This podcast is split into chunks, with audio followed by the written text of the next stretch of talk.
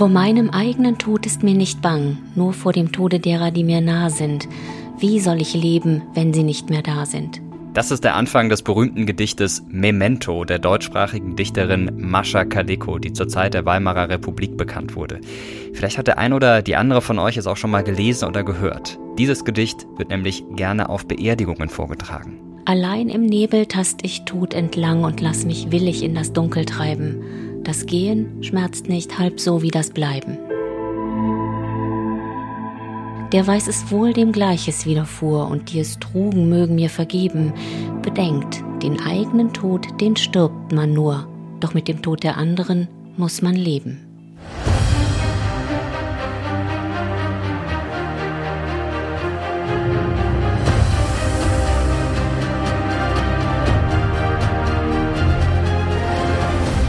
Ich bin Mirko Rotschmann, das ist Terra X Geschichte der Podcast und in dieser Folge soll es darum gehen, welche Rolle Sterben, Tod und Trauer in der Geschichte gespielt haben und wie sich der Umgang und auch die Trauer- und Bestattungskultur im Laufe der Zeit verändert haben. Das Gedicht von Marsha Kaleko fasst sehr gut zusammen, wie es mir geht, wenn ich über den Tod nachdenke. Denn auch wenn viele Dinge in unserem Leben nicht planbar sind und sich manchmal vieles anders ergeben hat oder ergibt als gedacht, eine einzige Gewissheit haben wir alle, egal ob arm, ob reich, wir werden alle sterben. Und wenn jetzt jemand denkt, äh, okay, aber was geht mich das an? Ich bin doch gerade mal Mitte 20 oder Mitte 30 oder wie auch immer. Ehrlich gesagt, habe ich mich auch noch nie ernsthaft mit diesem Thema auseinandergesetzt. Und ich bin eben Mitte 30, aber auch mir ist klar, wie wichtig es ist, über den eigenen Tod nachzudenken. Denn niemand weiß, wie lange er oder sie lebt. Jede Sekunde kann rein theoretisch die letzte sein. Wir haben also im Grunde kaum einen Einfluss darauf, wann wir sterben. Wir können vielleicht durch eine gesunde Lebensweise ein bisschen dazu beitragen, dass der Zeitpunkt sich nach hinten verschiebt. Worauf wir aber Einfluss haben, was wir schon zu Lebzeiten bestimmen können, ist, was nach unserem Tod mit uns passiert. Und natürlich, wie unsere Beerdigung aussehen soll. Seit Jahrtausenden scheint den Menschen wichtig zu sein, wie sie ihre Toten bestatten. Das ist so etwas wie eine anthropologische Konstante. Weltanschauung und Religion haben einen großen Einfluss darauf, wie die Menschen mit ihren Toten umgehen und von ihnen Abschied nehmen. Auch die jeweilige Umgebung hat Einfluss darauf, wie Menschen bestattet werden. Also ob in den Bergen, in der Wüste, auf einer Insel oder auf dem flachen Land in unseren Breiten. Im Hinduismus zum Beispiel werden die Toten schon immer verbrannt. Bis heute gibt es in Tibet die Praxis, die Toten unter freiem Himmel auf einem Berg zu bestatten. Die Leichname werden dabei von Vögeln gefressen. Die Art der Bestattung heißt Himmelsbestattungen. Dadurch, so die Vorstellung der Tibeter, werde die Seele frei und könne zum Himmel emporsteigen. Manche Kulturen, deren Leben vom Meer geprägt wird, bestatten bis heute ihre Toten, ganz genau, im Meer. Und wiederum andere, und das war lange auch bei uns üblich, haben sie in der Erde bestattet oder in Steingräber gelegt. Der Pharao ist tot. Die Priester bahren seinen Leichnam auf. Sie stecken einen langen Metallhaken in ein Nasenloch bis hinauf ins Gehirn, um es hinauszuziehen. Danach öffnen die Priester den Körper und entnehmen die inneren Organe. Nur die Nieren bleiben zurück. Und meist wird das Herz zurückgelegt, der Sitz von Verstand und Gefühl. Der Körper wird gereinigt und mit Natron gefüllt. 35 bis 40 Tage braucht der Leichnam dann, um auszutrocknen. Den ausgetrockneten Leichnam füllen die Priester mit Leinen oder Sägemehl, salben ihn und wickeln ihn in Binden. Eine Totenmaske wird auf den Kopf der Mumie gesetzt. Die entnommenen Organe werden ebenfalls einbalsamiert und in Gefäßen, den sogenannten Kanopen, aufbewahrt. Der Körper ist nun konserviert für die Ewigkeit und kann im Jenseits wieder auferstehen. Bei Mumien denken wir sofort an das alte Ägypten und die alten Pharaonen. Aber auch in anderen Kulturen wurden Verstorbene mumifiziert. Allgemein gesagt hört bei Mumien der Verwesungsprozess auf. Das geht auf künstliche, aber auch auf natürliche Weise. Eine der ältesten natürlichen Mumien ist Ötzi, die über 5000 Jahre alte Gletschermumie. Ötzi stirbt in den Alpen und wird im Gletschereis konserviert. Auch Moorleichen gehören zu den natürlichen Mumien. Hier sorgen Sauerstoffabschluss und Gerbstoffe für die Haltbarkeit. Die Mumifizierung von Ötzi und einigen der Moorleichen war aber nicht Teil eines Totenrituals. Die ältesten bekannten künstlichen Mumien stammen aus Chile. Das Volk der Chinchorro brachte ihre Toten zum Austrocknen in die Atacama-Wüste. Diese Mumien sind bis zu 7000 Jahre alt. Auch heute werden Leichname noch mumifiziert. Die bekanntesten modernen Mumien sind Wladimir Ilyich Ulyanov, genannt Lenin, Mao Zedong und Ho Chi Minh. Mumien sind also für die Ewigkeit. Wobei im Moment in Russland diskutiert wird, ob man Lenin, dessen Mumie in einem ziemlich schlechten Zustand ist, nicht endlich beerdigen sollte. Bisher wurden diese Vorschläge von der Staatsführung aber abgelehnt. Aber Mumien sind zugegeben wirklich eine Sonderform der Bestattung und es ist nicht allgemein üblich, Verstorbene zu mumifizieren. Aber was ist denn bei uns üblich? Ich würde sagen, wir haben den Tod inzwischen gewissermaßen delegiert. Man könnte auch sagen, outgesourced. Die meisten Menschen sterben heute im Krankenhaus oder in den Alten- und Pflegeheimen. Oder kennt ihr noch jemanden, vielleicht eure Großeltern oder Urgroßeltern, die zu Hause gestorben sind? Habt ihr denn schon mal einen toten Menschen gesehen? Denn nach dem Tod kümmert sich direkt das Bestattungsunternehmen um alles. Es gibt sogar die Möglichkeit, sich anonym bestatten zu lassen. Dann gibt es gar kein Grab mehr, an dem Zugehörige den Verstorbenen besuchen oder trauern können. Trotzdem ist der Tod allgegenwärtig. Er trifft uns nicht nur alle, er ist auch Teil unserer Kultur. In Pop- und Rocksongs zum Beispiel wird ständig gestorben. Ewig währt am längsten, singen die Toten Hosen, was übrigens auf einen Spruch des Dadaisten Kurt Schwitters zurückgeht. Und Time to Say Goodbye ist der Klassiker unter den Songs, die bei Beerdigungen gespielt werden. Oder Only Time von Enya. Und natürlich das Er von Johann Sebastian Bach. Praktisch die ersten drei der Top Ten der Beerdigungssongs.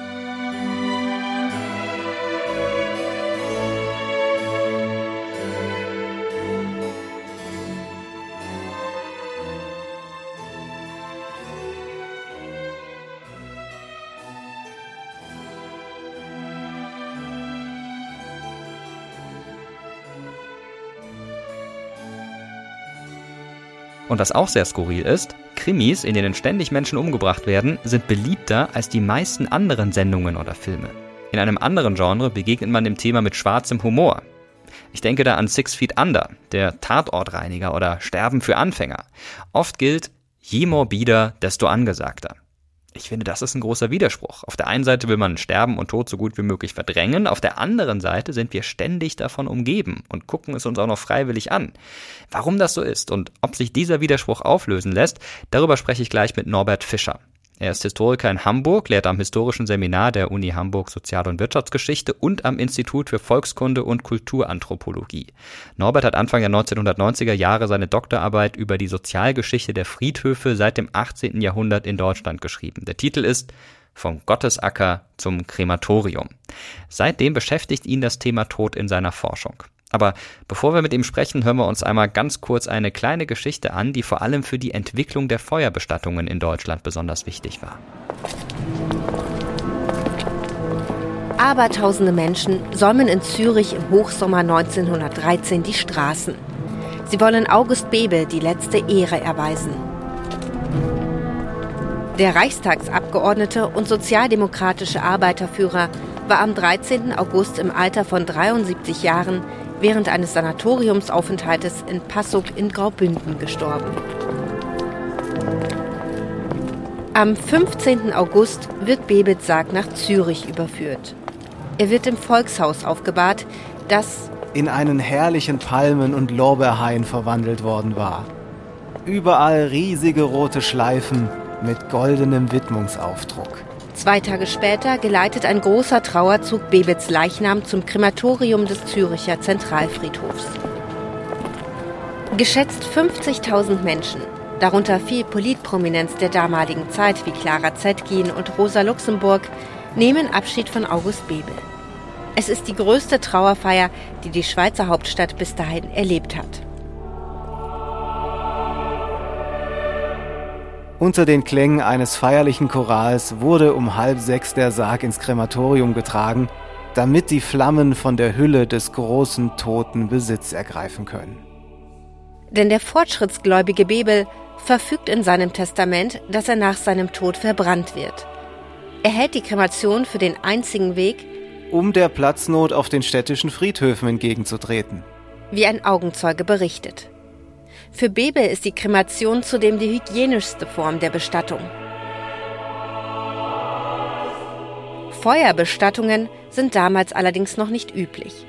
Die christlichen Kirchen lehnen sie ab. August Bebets letzter Wille wird deshalb vielen zum Vorbild.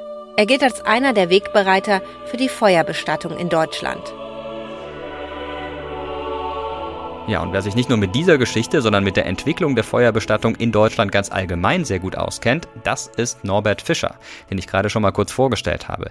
Er hat sich unter anderem auch beschäftigt mit dem sogenannten Public Mourning, also der Trauer und Erinnerung im öffentlichen und digitalen Raum. Hallo Norbert, grüß dich. Hallo Mirko. Wir haben gerade schon gehört, dass es damals im 19. Jahrhundert für ziemliche Empörung gesorgt hat, dass August Bebel in seinem Testament verfügt hatte, nach seinem Tod verbrannt zu werden.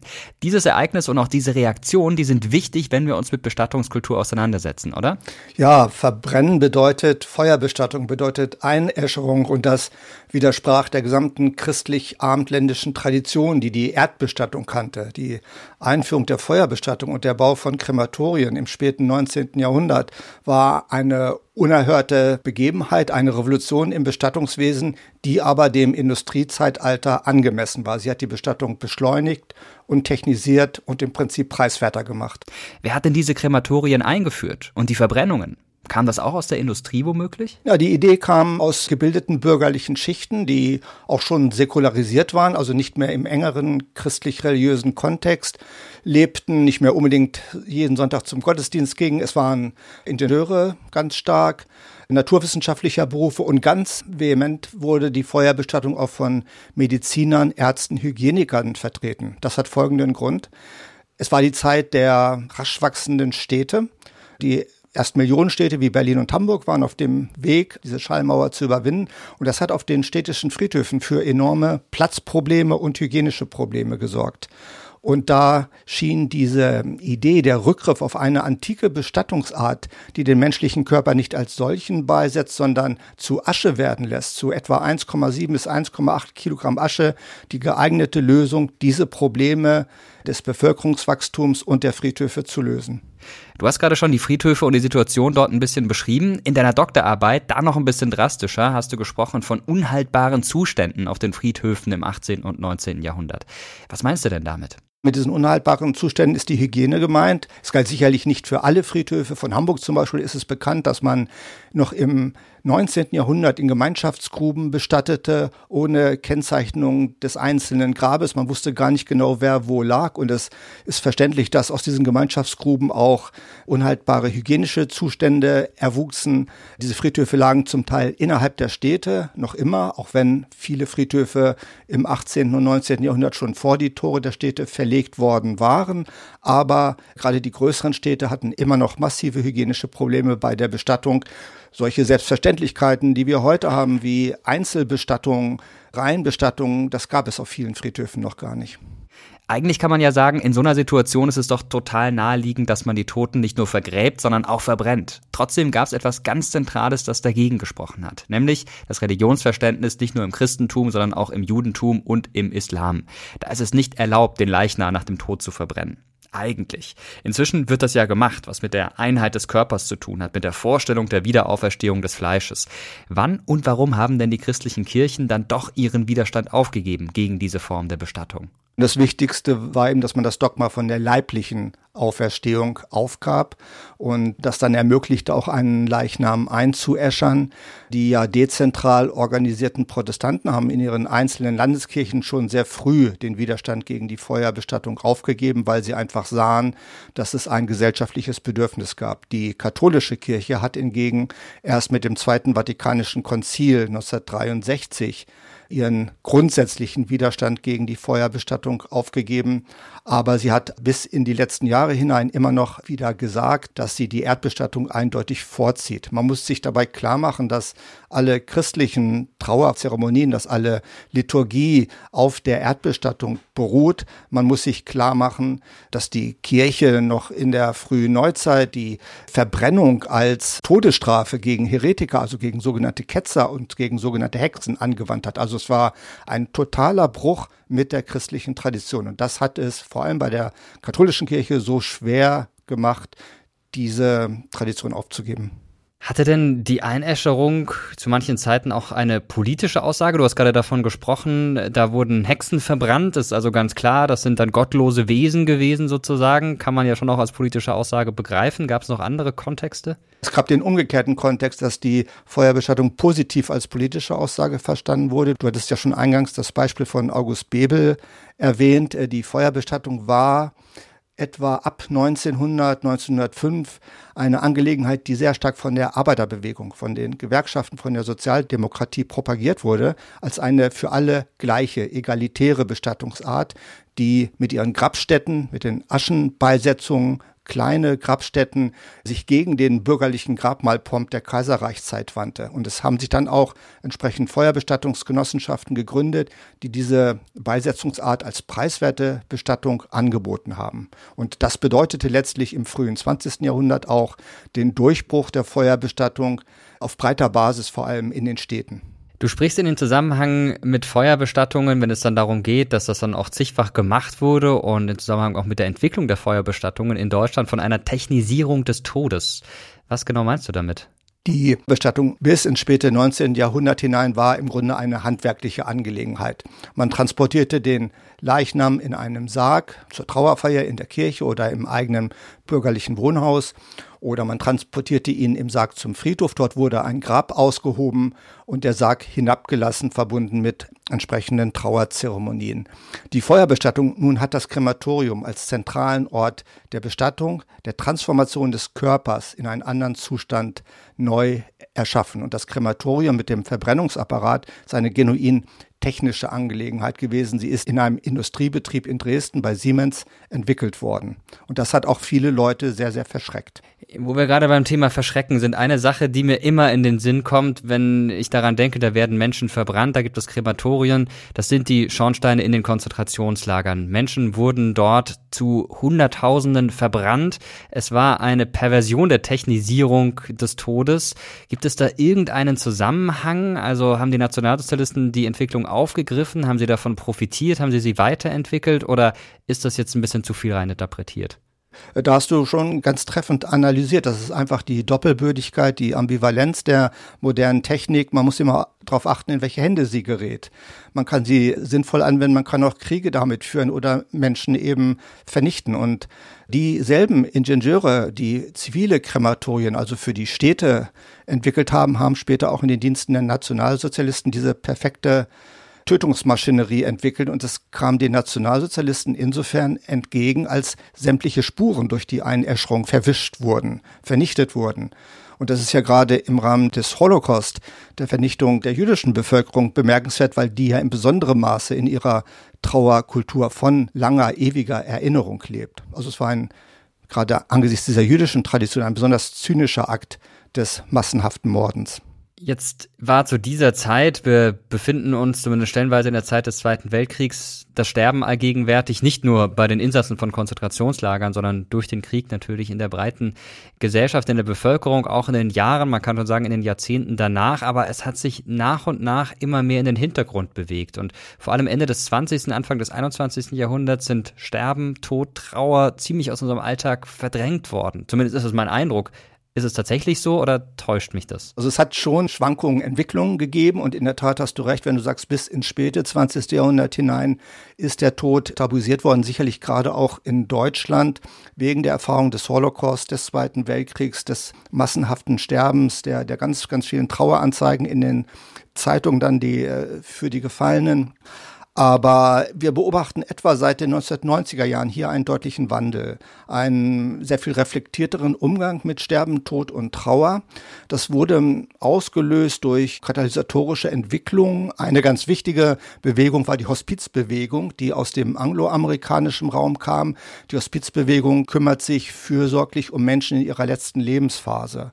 Sie versucht also den Sterbenden, darum geht es, um diese geht es, auch in den letzten Monaten, Wochen oder Tagen ein würdevolles Leben, ein würdevolles Ende zu ermöglichen. Die kam in Deutschland etwa seit den 1980er Jahren auf und hat sehr, sehr viel bewirkt in, auf breiter gesellschaftlicher Basis, weil sie in Stadt und Land aktiv wurde. Eine zweite hm, wichtige katalysatorische Funktion hatte die AIDS-Selbsthilfebewegung, die in den 1990er Jahren mit der Zunahme der AIDS-Erkrankungen und AIDS-Todesfälle aufkam. Es haben sich viele, viele Selbsthilfevereinigungen gegründet, weil Menschen, die an AIDS verstarben, häufig jenseits ihres familiären oder freundschaftlichen Kontextes allein verstorben sind und häufig einer Sozialbestattung anheimgefallen wären. Und da haben diese Selbsthilfevereinigungen gegengearbeitet, haben sich um die AIDS Toten gekümmert. Und auch das hat breite gesellschaftliche Wirkung gehabt, dass man sich insgesamt damit auseinandersetzte, wie wollen wir eigentlich unter die Erde kommen? Wie und wo wollen wir bestattet sein?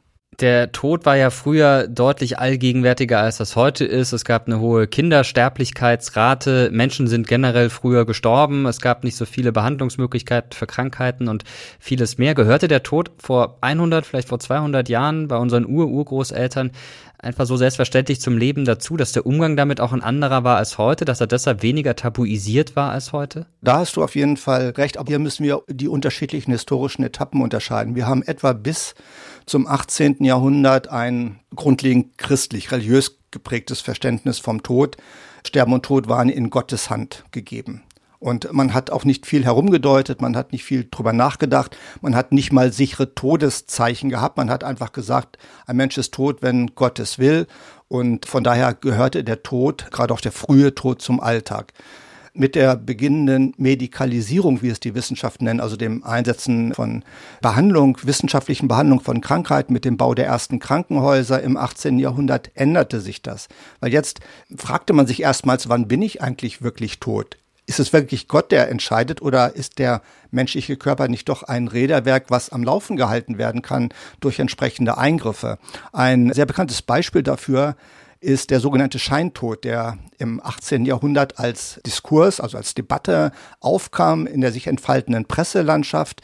Man hatte damals spezielle Leichenhäuser gebaut, um die Toten zu lagern und zu sehen, ob sie wirklich tot sind. Man hat ihnen einen Spiegel vorgehalten, man hat eine Alarmanlage, Klingeleinrichtungen mit den Toten verbunden, man hat spezielle Wächter eingesetzt, um das zu überwachen, was 100 Jahre zuvor undenkbar gewesen wäre, weil man eigentlich gegen Gottes Gebot verstieß durch die eigene Feststellung des Todeszeitpunktes. Was es in dieser Zeit ja auch gab, was Hochkonjunktur hatte, waren sogenannte Sicherheitssärge, aus denen man dann, wenn man lebendig begraben wurde, auch wieder hätte hinausgehen können.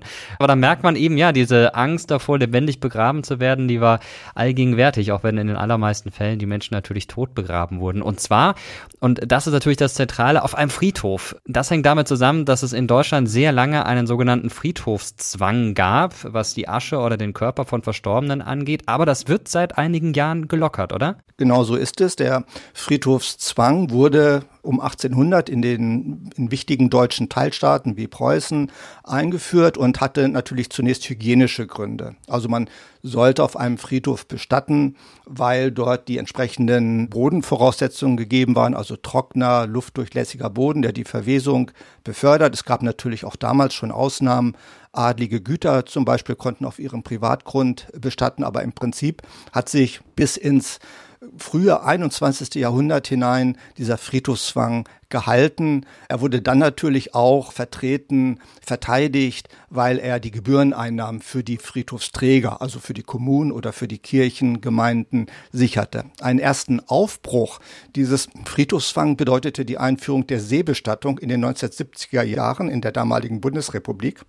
Da haben findige Bestatter und Räder gesagt, ähm, ein Privileg, was ursprünglich nur Seeleuten vorbehalten blieb, kann man doch auch auf die allgemeine Bevölkerung anwenden. Und man hat dann schrittweise die Seebestattung für alle Bevölkerungskreise geöffnet, aber zugegebenermaßen, das waren verschwindend kleine Prozentsätze damals, also weit unter einem Prozent. Den wirklichen Durchbruch, das wirkliche Aufheben des Friedhofsfangs erfolgte dann mit der Anlage der ersten Bestattungswälder. Bestattungswälder sind privatkommerzielle Friedhöfe, die innerhalb bestehender Waldbereiche angelegt werden. Der erste wurde im Reinhardswald bei Kassel 2001 eröffnet und seitdem sind über 100 solcher Bestattungswälder unter verschiedenen Markennamen entstanden. Die Idee stammt übrigens ursprünglich aus der Schweiz aus den 1990er Jahren und kommt der Natursehnsucht breiter Bevölkerungsschichten entgegen.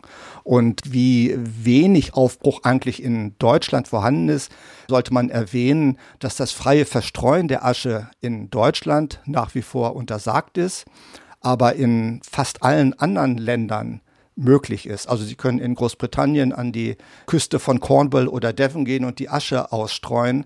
So etwas ist in Deutschland untersagt. Wäre es nicht aber angebracht, das auch zu erlauben? Es gibt natürlich auch hier hygienische Überlegungen. Es gibt Strände, das ist berühmt, etwa in Neuseeland, die so schön und so beliebt sind, dass sie inzwischen von Aschenresten verschmutzt sind. Also man muss natürlich gewisse ordnungsamtliche Reglementierungen beachten. Ich denke, man sollte ähm, das, äh, solange es andere Bevölkerungskreise oder auch die Natur, die Landschaft nicht gefährdet, sollte man überlegen, inwieweit man Aschenbeisetzungen ermöglichen kann.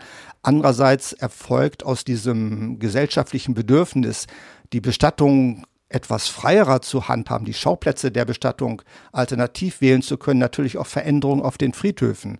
Auch die Friedhöfe selbst bieten inzwischen naturnah landschaftliche Bestattungsflächen an, zum Beispiel Bestattungswälder. Und so haben wir hier eine Wechselwirkung zwischen gesellschaftlichen Bedürfnis nach einer Bestattung jenseits der Friedhofstore und Reaktion des Friedhofs, die dazu führen, dass auch ein Friedhof heute sehr viel attraktiver gestaltet ist als noch vor 50 Jahren. Stichwort Raum, an dem jemand begraben wird. Da gibt es ja auch zwei Ansichten. Die einen sagen, Mensch, ich möchte lieber anonym begraben werden. Dann haben meine Angehörigen, die Leute, die dann nach mir kommen, sozusagen nicht so viel Stress mit der Grabpflege. Andere sagen, doch, ich möchte genau diesen einen Ort haben, an dem man trauern kann. War das auch schon immer so? Brauchten die Menschen generell einen Ort zum Trauern oder ist das völlig unterschiedlich gewesen?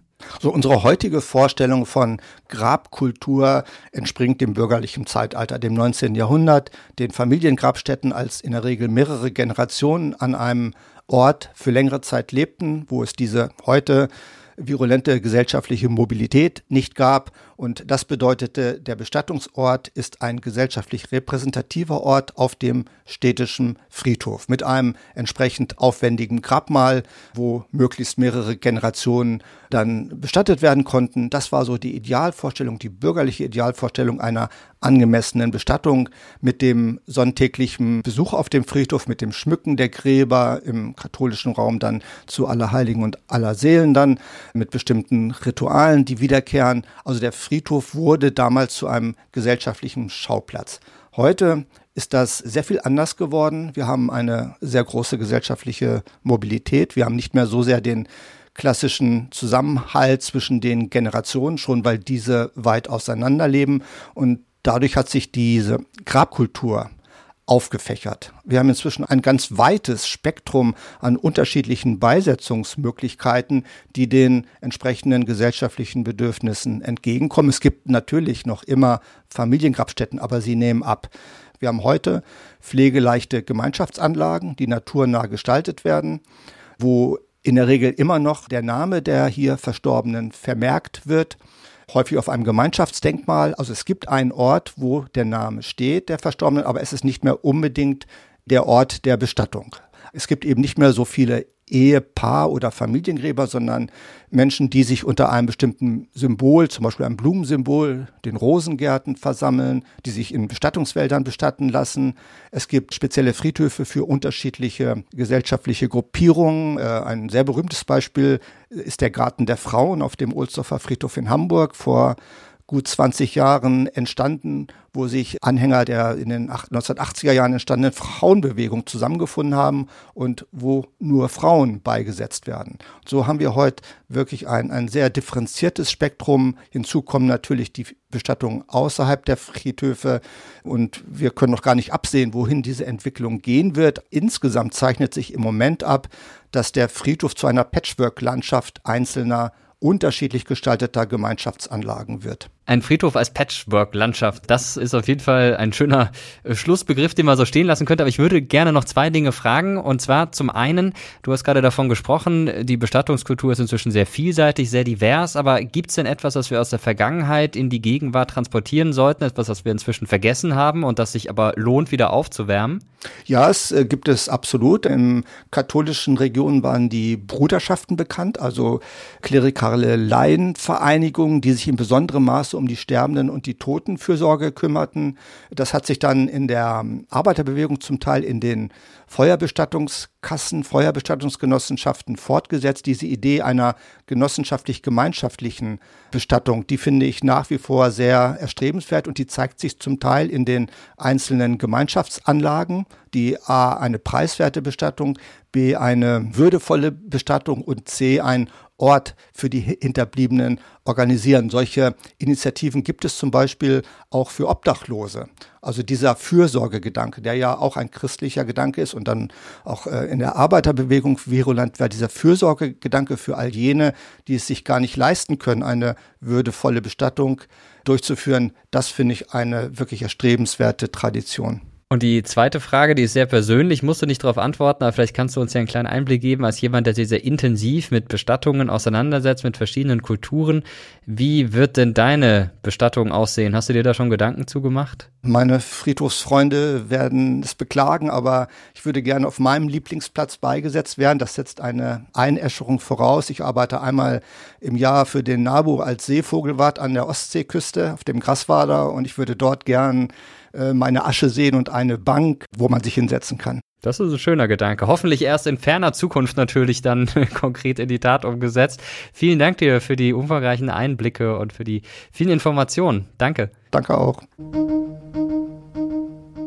Es ist übrigens inzwischen so, dass rund 70 Prozent aller Toten in Deutschland verbrannt werden. Dazu gehören dann auch die Seebestattungen. Denn nur Asche darf in Deutschland auf dem Meer in dafür bestimmten Gebieten beigesetzt werden. Die Urne muss wasserlöslich sein.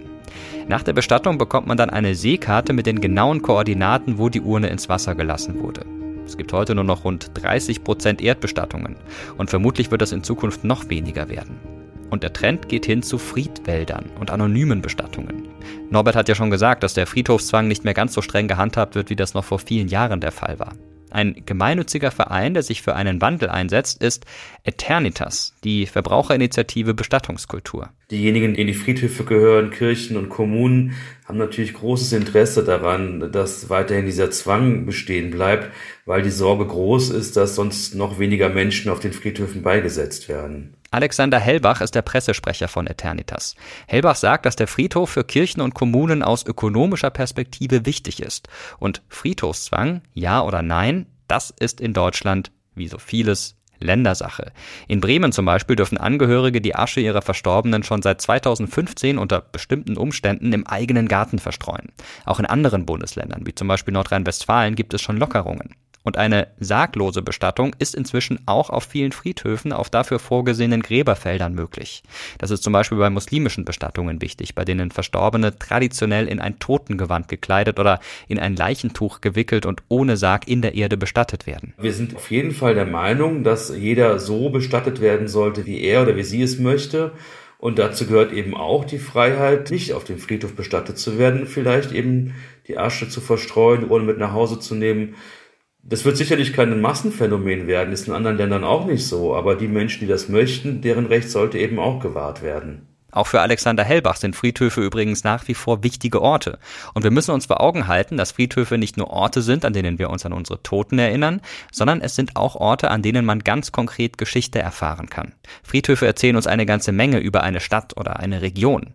Auf dem Mainzer Hauptfriedhof zum Beispiel gibt es ein französisches Soldatengräberfeld. Der Friedhof wurde 1803 eingerichtet, als Napoleon Mayence, also das heutige Mainz, per Dekret zu den 36 bedeutendsten Städten Frankreichs erhob. Auf dem Mainzer Hauptfriedhof begraben sind unzählige Soldaten aus den französischen Kolonien, die unter Napoleon kämpften. Der Friedhof erzählt uns also viel über die Migration in dieser Zeit. Und solche besonderen Friedhöfe gibt es fast überall in Deutschland. Worüber wir in diesem Podcast bisher noch gar nicht gesprochen haben, sind die Kosten für eine Bestattung. Da gibt es fast alles. Angefangen bei vergleichsweise billig bis extrem teuer. Eine anonyme Bestattung ohne jeden Schnickschnack gibt es schon zwischen 800 bis 1500 Euro. Möchte man eine Abschiedsfeier mit Trauerredner, dann wird es teurer. Möchte man auch noch Trauerbriefe drucken lassen, wird es nochmal etwas teurer. Und will man vielleicht auch noch einen Grabstein, dann kann eine Bestattung am Ende auch schon mal 13.000 Euro kosten. Der Friedhof erhebt natürlich auch Gebühren auf das Grab. Eine Bestattung kann damit eine jahrelange finanzielle Belastung sein. Die hohen Kosten sind unter anderem ein Grund, warum viele Menschen inzwischen lieber anonym bestattet werden möchten. Ich frage mich, hat sich damit auch unsere Trauerkultur total verändert? Norbert hat ja gerade schon davon gesprochen, dass wir im Laufe der Zeit den Tod radikal entzaubert haben. Das Thema Tod betrifft uns alle. Nur sprechen möchten wir normalerweise nicht darüber. Der WDR produziert seit Dezember 2021 einen Instagram-Kanal namens 21 Gramm, der genau das ändern möchte. Alle meine Freundinnen und Familie nochmal an einen großen Tisch einladen. Dann gibt es natürlich meine Lieblingsessen. Sushi, Pasta, Mousse Schokolade, wenn schon, denn schon. Und ich würde Danke sagen, weil ohne sie wäre mein Leben nicht so toll gewesen. Und an meinem letzten Tag würde ich Ihnen einfach nochmal sagen, was ich so an Ihnen geschätzt habe. Das mache ich nämlich viel zu selten. Reisen. Ich würde mit meinen liebsten und engsten Menschen irgendwo auf eine Reise gehen, weil ich mich dann immer so frei und ungebunden fühle. Und so würde ich dann auch auf mein Leben zurückschauen, bevor ich meine letzte große Reise antrete. Ja, das, was ihr gerade gehört habt, war ein Ausschnitt aus einem Post von 21 Gramm. Und ich spreche jetzt mit Lilian Binder. Die Idee zu dem Instagram-Kanal kam von ihr. Sie leitet ihn auch redaktionell. Lilian ist außerdem noch ehrenamtliche Sterbebegleiterin und lässt sich zurzeit auch zur Trauerbegleiterin ausbilden. Ich freue mich sehr, dass sie da ist. Hallo Lilian, grüß dich. Hi. Ich weiß, die Frage ist völlig unkreativ am Anfang, aber sie drängt sich förmlich auf. 21 Gramm. Was hat es damit auf sich mit diesem Namen? Der Name geht zurück auf ein Experiment von einem amerikanischen Arzt. Der hat Anfang des 20. Jahrhunderts Sterbende gewogen, kurz bevor und kurz nachdem sie gestorben sind. Und nach ihrem Tod haben sie 21 Gramm weniger gewogen als davor. Und das konnte er sich nur so erklären, dass das die Seele sein muss, die 21 Gramm wiegt. Das ist natürlich wissenschaftlich alles nicht belegt, aber für uns ein schöner Mythos, der Raum für Interpretationen lässt. Sterben, Tod und Trauer, darüber spricht man nicht. Wir schon. Das ist euer Motto, das steht auf eurem Instagram-Kanal. Wir haben auch schon zusammenarbeiten dürfen bei einem Video, fand ich super spannend. Da ging es so ein bisschen um die Geschichte verschiedener Bestattungsriten. Jetzt wollt ihr mit Jüngeren über Themen sprechen, über die viel zu wenig gesprochen wird. Nicht nur unter Jüngeren, sondern generell bei uns in der Gesellschaft. Warum wollt ihr das machen? Warum gerade Tod, Sterben, Trauer und junge Menschen? Von uns ist der Tod ja eigentlich zum Glück noch ziemlich weit weg. Also erstmal glaube ich, dass generell in unserer Gesellschaft viel zu wenig drüber gesprochen wird, auch unabhängig vom Alter. Ne, unsere Gesellschaft ist ja höher, schneller, weiter, ein ständiges Optimieren, so lang wie möglich, so jung wie möglich zu bleiben. Und andererseits ist einer der größten Ängste, die wir haben, die Angst vor dem Tod. Und dabei geht es ja auch nicht nur um deine eigene Endlichkeit, sondern wenn man sich vergegenwärtigt, meine Eltern werden sterben meine beste Freundin, meinen Partner oder meine Partnerin und ich halt auch noch selber, das sind super heftige Gefühle und natürlich auch negative Gefühle. Und weil, finde ich, in unserer Gesellschaft oft kein Platz für negative Gefühle ist, dann fragen sich gerade Trauernde oft, ob mit ihnen was nicht stimmt, weil sie nicht wissen, wie man trauert, weil es niemand zeigt, niemand vorlebt, weil nicht drüber gesprochen wird.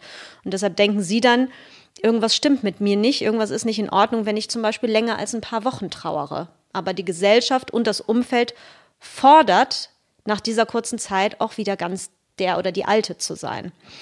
Und in den letzten Jahren ist gerade im Umfeld von Social Media so ein bewussteres Wahrnehmen von Gefühlen stattgefunden. Und das tut es halt immer noch. Also Mental Health, finde ich zum Beispiel, wird als Thema immer wichtiger und Plattformen wie Insta, die lange so der Happy Place waren, wo es wirklich so nur darum ging, das Schöne und Perfekte zu zeigen, das äh, ändert sich auch immer mehr. Also heißt so zum Beispiel in den letzten drei bis fünf Jahren positionieren sich immer mehr InfluencerInnen ganz klar, sagen zum Beispiel, glaubt nicht dem, was ihr hier auf Insta seht. Ne? Das ist alles nur Schein und lasst uns mal drüber sprechen, wie es uns wirklich geht.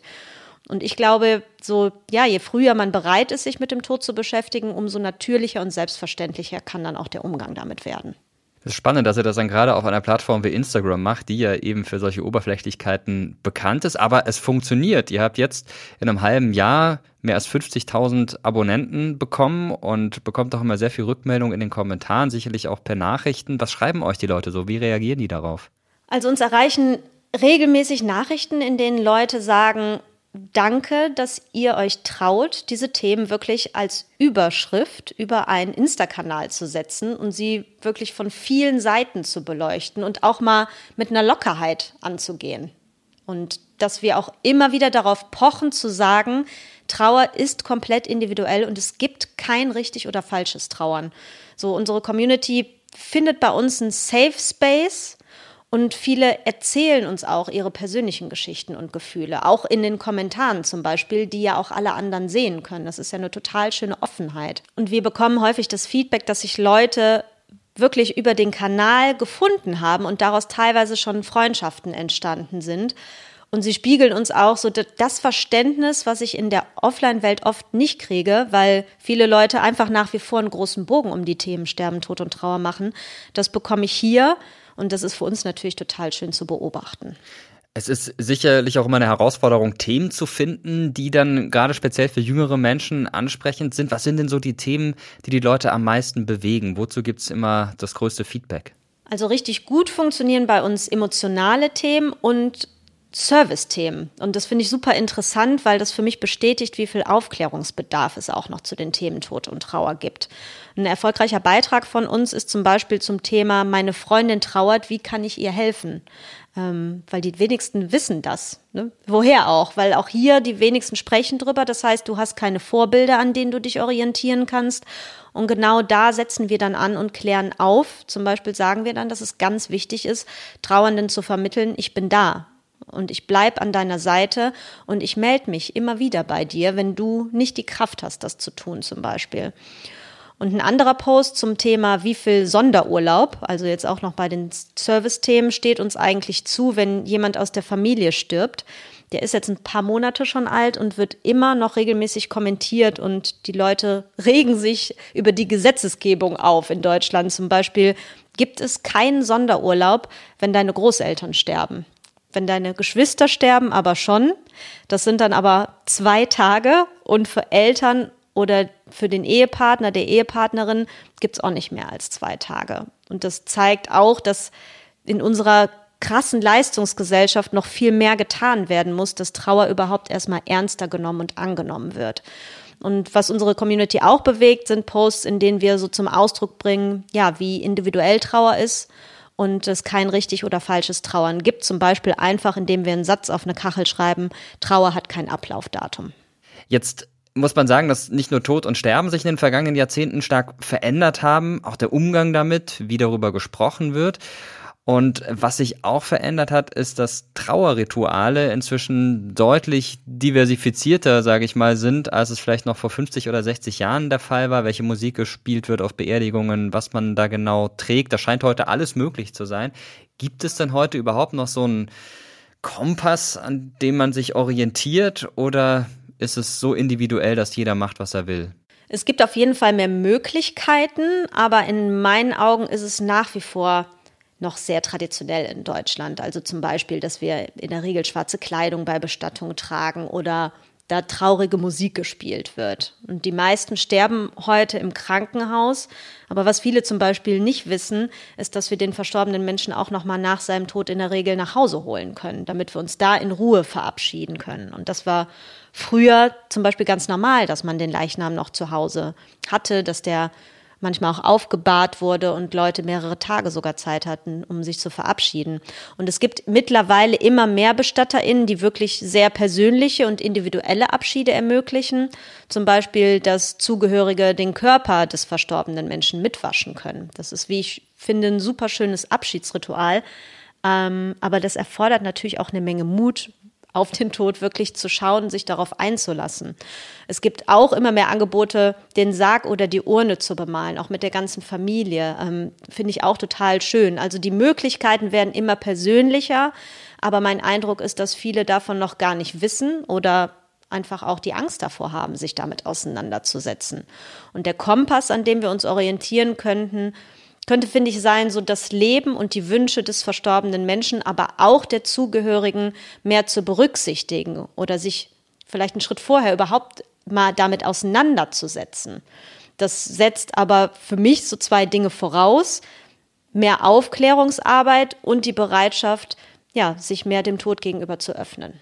Ich könnte mir vorstellen, dass die Pandemie da auch ein Stück weit zu beigetragen hat. Da durfte man ja zum Teil nur mit ganz, ganz wenigen Menschen eine Trauerfeier stattfinden lassen. Und äh, das hat dann wiederum kreative Prozesse in Gang gesetzt, weil man das ja in irgendeiner Form lösen musste. Siehst du da auch eine Veränderung jetzt bedingt durch diese Pandemie, durch die Shutdowns und alles, was damit in Verbindung stand? Also erstmal hat mich das total berührt, was so Hinterbliebene und BestatterInnen alles auf die Beine gestellt haben und sich haben einfallen lassen in dieser krassen Ausnahmesituation. Also es wurde sehr häufig zur gleichen Zeit der Trauerfeier zum Beispiel eine zweite oder noch mehr organisiert, die parallel gelaufen sind. Oder es gab immer mehr Video-Livestreams. Viele haben auch ein paar Worte geschrieben, die dann vorgelesen wurden, die dann den Leuten mitgegeben wurden, die vor Ort waren. Alles Rituale, um sich zu verbinden und sich auch trotzdem ein Stück weit verabschieden zu können, insofern das möglich war. Und das ersetzt jetzt natürlich niemals die Möglichkeit, persönlich an einer Trauerfeier teilzunehmen, aber das zeigt auch, wie viel heute möglich ist, wie individuell auch Rituale sein können und wie kreativ wir sind, selbst wenn es so aus der Not herausgeboren ist. Und ich könnte mir vorstellen, dass gerade Livestreams auch in Zukunft häufiger ermöglicht werden. Auch für Menschen, die zum Beispiel nicht dabei sein können, weil sie krank sind oder im Ausland. An der Stelle müssen wir auch mal über digitales Trauern sprechen. Das ist ja auch eine Sache, die man immer mehr beobachten kann. Da werden nicht nur online Kerzen angezündet, sondern das geht ja viel weiter. Da gibt's digitale Bilderrahmen mit künstlicher Intelligenz, werden Verstorbene wieder virtuell zum Leben erweckt. Es gibt Trauertweets, virtuelle Bestattungen, Profilfotos von Verstorbenen auf Social Media werden entsprechend verändert. Ist das etwas, das in Zukunft noch viel häufiger stattfinden wird? Trauern wir bald vor allem digital? Ich würde sagen ja und nein unser ganzes Leben findet ja mehr und mehr digital statt und ich sehe eine große Chance darin, sich dadurch auch besser auf die eigene Trauer einzulassen. Vor allem, wenn ich sehe, ich bin mit meiner Trauer nicht alleine. Beispiel, da ist ein virtuelles Kondolenzbuch oder eine eingefrorene Facebook-Pinnwand, wo ich einerseits die Möglichkeit habe, ein paar Worte zu dem oder der Verstorbenen reinzuschreiben, aber ich sehe dann auch, da haben schon andere Leute reingeschrieben und ich lese mir das durch und ich kann mich wiederfinden und ich merke einfach, dass ich nicht allein bin mit dem, was ich gerade fühle. Und im Prinzip findet auf unserem Insta-Profil 21 Gramm genau das Gleiche statt. Also die Menschen gehen in Kontakt miteinander, ähm, ja, können sich nachfühlen und dadurch haben sich wirklich teilweise Freundschaften gebildet. Trotzdem glaube ich, dass das Internet auch niemals das persönliche Zwischenmenschliche ersetzen kann. Also keine Umarmung, kein ich bring dir mal ein Stück Kuchen vorbei oder wir lachen miteinander, weil es gerade ansteckend ist, so, ne? Aber mein Gefühl ist, gerade durch die Distanz und Anonymität im Netz öffnen sich viele Menschen auch leichter für die Themen. Und das wäre jetzt die nächste Frage, ist es vielleicht doch einfacher, dann mit dem Tod umzugehen, weil man ihn ein Stück weit auf Distanz halten kann? Man steht nicht am Grab des Verstorbenen oder womöglich sogar am offenen Sarg, sondern das findet alles nur virtuell statt? Ja, das auf jeden Fall. Du bleibst ja dadurch auch mehr so in deinem Safe Space und ich finde, jede Form der Auseinandersetzung mit dem Tod ist gut und wichtig. Und wenn wir uns auf diese Weise ihm ein Stück annähern, dann finde ich das super. Also wenn wir uns zum Beispiel traurige Filme anschauen, passiert, finde ich, was ähnliches. Also ich sitze im Kino und auf der Leinwand stirbt jemand und ich weine bitterlich mit und ich empfinde nach, was die DarstellerInnen dadurch leben. Und trotzdem bin ich dann froh, wenn das Licht wieder angeht und es eben nur ein Film war und eben nicht mein Tod war oder meine Trauer. Und dann habe ich ja trotzdem diese Gefühle zugelassen und vielleicht ja, da auch gerade wegen der sicheren Distanz. Und das passiert auch im Netz. Und ich bin froh über jede Möglichkeit, mit der wir uns ja weiter an die Themen rantrauen. Denn jedes Mal macht das ja auch was mit uns, auch wenn es nicht unsere eigene Trauer ist. Wenn wir gerade über digitale Trauerwelten sprechen, noch eine Sache, die mich ehrlich gesagt so ein bisschen erschreckt hat. Neulich hat eine mir nahestehende Person das so ausgelöst, dass ich bei Facebook so eine Benachrichtigung bekommen habe. Da stand dann so sinngemäß, äh, wenn diese Person stirbt, dann bist du für das Konto zuständig und kannst das dann verwalten. Und äh, ja, klar, ist natürlich sinnvoll, aber man will da gar nicht drüber nachdenken, dass diese Person stirbt und, und denkt sich dann, Mensch, warum habe ich das jetzt hier bekommen? Ähm, wann sollten wir denn überhaupt anfangen, unseren digitalen Nachlass zu ordnen? Die Plattformen bieten das ja wie eben Facebook und auch andere inzwischen an. Ähm, ist das jetzt schon die Zeit? Also bei mir mit Mitte 30 oder kann man damit noch ein bisschen warten? Wann das ist natürlich jedem und jeder selber überlassen, aber ich finde, wenn man sich damit ein bisschen beschäftigt, dann werden die Vorteile schnell klar. Also wenn du dich fragst, und das wird sich die Person, die dich ja als ihren Nachlasskontakt bestimmen möchte, sicher auch gefragt haben, wem vertraue ich so sehr, dass er oder sie im Falle meines Todes meine Passwörter bekommt? Und das ist einfach schon ein ganz großer Schritt, der dann getan ist. Das ist natürlich auch erstmal unangenehm, sich damit auseinanderzusetzen, aber das macht auch schon super viel mit dir. So zu gucken, wer steht mir überhaupt nah genug, wem vertraue ich da genug, dass er oder sie über meine Accounts und vielleicht auch Passwörter entscheidet. Nehmen wir da zum Beispiel mal den besten Kumpel. Du vertraust ihm, du fragst ihn, ob es für ihn okay ist, die Verantwortung für deine Accounts und Passwörter zu bekommen. Dann machst du eine Liste und schreibst bestenfalls auch auf, was damit passieren soll. Also was soll gelöscht werden. Um jetzt zu, bei deinem Beispiel zu bleiben, soll mein Facebook-Profil eingefroren werden. Sollen danach andere dann noch die Möglichkeit haben, etwas auf die Pinnwand ähm, zu schreiben. Dann kann das ja nicht nur für dich erleichternd sein, sondern auch für deinen Kumpel. Das finde ich dann auch wichtig so mit zu bedenken, weil er ja dann weiß, was du dir wünschst, dass du es auch schon geregelt hast und es ja auch ein großer Vertrauensbeweis an ihn in dem Fall ist. Die persönliche Frage an dich in dem Zusammenhang, hast du das schon gemacht? Hast du deinen digitalen Nachlass schon geregelt oder dich generell intensiv mit deinem Tod auseinandergesetzt, mit einer möglichen Beerdigung? Mein Mann weiß, wo meine Passwörter für meine Online-Accounts sind. Die habe ich alle aufgelistet und fand das auch krass, als ich damit angefangen habe, weil ich mir wochenlang im Handy immer wieder so Notizen gemacht habe, wenn mir was eingefallen ist, weil wir besitzen echt viele Accounts. Das war mir auch vorher gar nicht so bewusst so. Das geht ja auch nicht nur um Social Media, Streamingdienste, Online-Banking, Mail-Accounts und so weiter. Da kommt echt einiges zusammen. Und das war dann aber auch ein echt gutes Gefühl für mich, als ich alles beisammen hatte und ja, mein Mann jetzt weiß, was damit passieren soll. Und für meine Beerdigung, da wissen meine Ängsten, dass ich den Begriff der Trauerfeier wirklich ernst nehme. Also das heißt, ich liebe laute Musik, ich liebe es zu tanzen, ich liebe das Zusammensein, die Geselligkeit und ich wünsche mir eine Party, die ich auch im Leben machen würde. Also dass auf mich angestoßen wird, dass gefeiert wird, dass ich da war überhaupt. Ne? Denn jedes Leben, das klingt kitschig, aber ist einfach ein Wunder. Auf der anderen Seite möchte ich aber auch für meine Beerdigung nicht so viel vorgeben. Also zum Beispiel, dass ich sage, ihr sollt in einer bestimmten Farbe kommen oder ihr dürft eine bestimmte Farbe nicht tragen, weil sich meine liebsten Menschen auch wohlfühlen sollen. Also so wohl wie möglich es geht und am besten dann auch Rituale für sich selber entwickeln. So am liebsten gemeinsam, denn gemeinsam trauern hilft, eine gemeinsame Verabschiedung hilft und wenn die Rituale dann zu ihren Gefühlen und der Verbindung passen, die sie mit mir haben und auch über meinen Tod hinaus haben werden, die Vorstellung finde ich total schön. 21 Gramm hast du vorhin schon erklärt, zwar nicht wissenschaftlich belegt, aber es gibt die Vermutung oder die These, das könnte die Seele sein. Und ähm, es ist ja wohl auch so, dass viele Menschen, selbst wenn sie überhaupt nicht religiös sind, kurz vor dem Tod in irgendeiner Art gläubig werden. Also das, das spielt da schon eine Rolle. Meinst du, egal wie rational die Welt heute ist, oder zumindest die westliche Welt, wenn man stirbt, ändert sich das und dann wird man doch noch in irgendeiner Art und Weise religiös kurz vor dem Tod? Das ist eine gute Frage. Also ich erlebe es schon so, dass sich Leute mit der Frage, kommt dann noch was nach dem Tod, vor allem dann auseinandersetzen, wenn, wenn sie wissen, dass sie bald sterben werden, aber auch, wenn sie gerade jemanden verloren haben. Und das finde ich auch ganz wichtig, weil man die Verbindung zum verstorbenen Menschen ja auch über den Tod hinaus sucht und neu definieren muss. Und nach meiner Erfahrung definieren viele jetzt nicht so ganz genau für sich, was ist die Seele, was passiert mit ihr, sondern halten so an dem tröstlichen Gedanken fest, die Menschen, die man liebt, dass man die nach dem Tod irgendwann irgendwo wieder sieht. Und finde ich sehr schön. Also ich habe der anderen Seite auch schon häufiger von Sterbenden und auch Trauernden die Frage gestellt bekommen, was ich denke, was nach dem Tod kommt.